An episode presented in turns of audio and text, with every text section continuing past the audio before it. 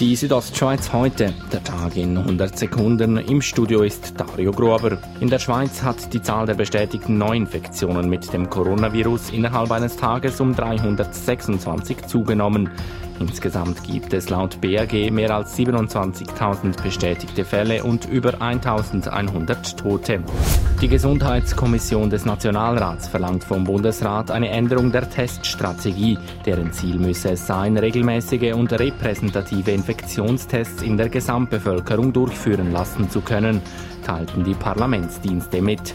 Die Kommission befürwortet zudem repräsentative Antikörpertests in der Gesamtbevölkerung.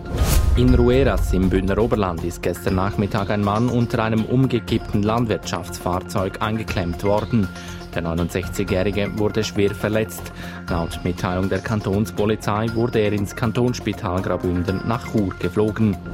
Fast 50 Mal musste die St. Galler Kantonspolizei in den letzten 24 Stunden Corona-bedingt ausrücken.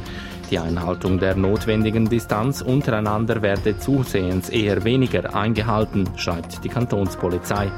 Bei Spiel- und Sportplätzen an Gewässern oder Grillstellen wurden Personengruppierungen gemeldet und teilweise auch angetroffen. Bußen verteilte die Polizei nach eigenen Angaben nur wenige. Die Südostschweiz heute, der Tag in 100 Sekunden, auch als Podcast erhältlich.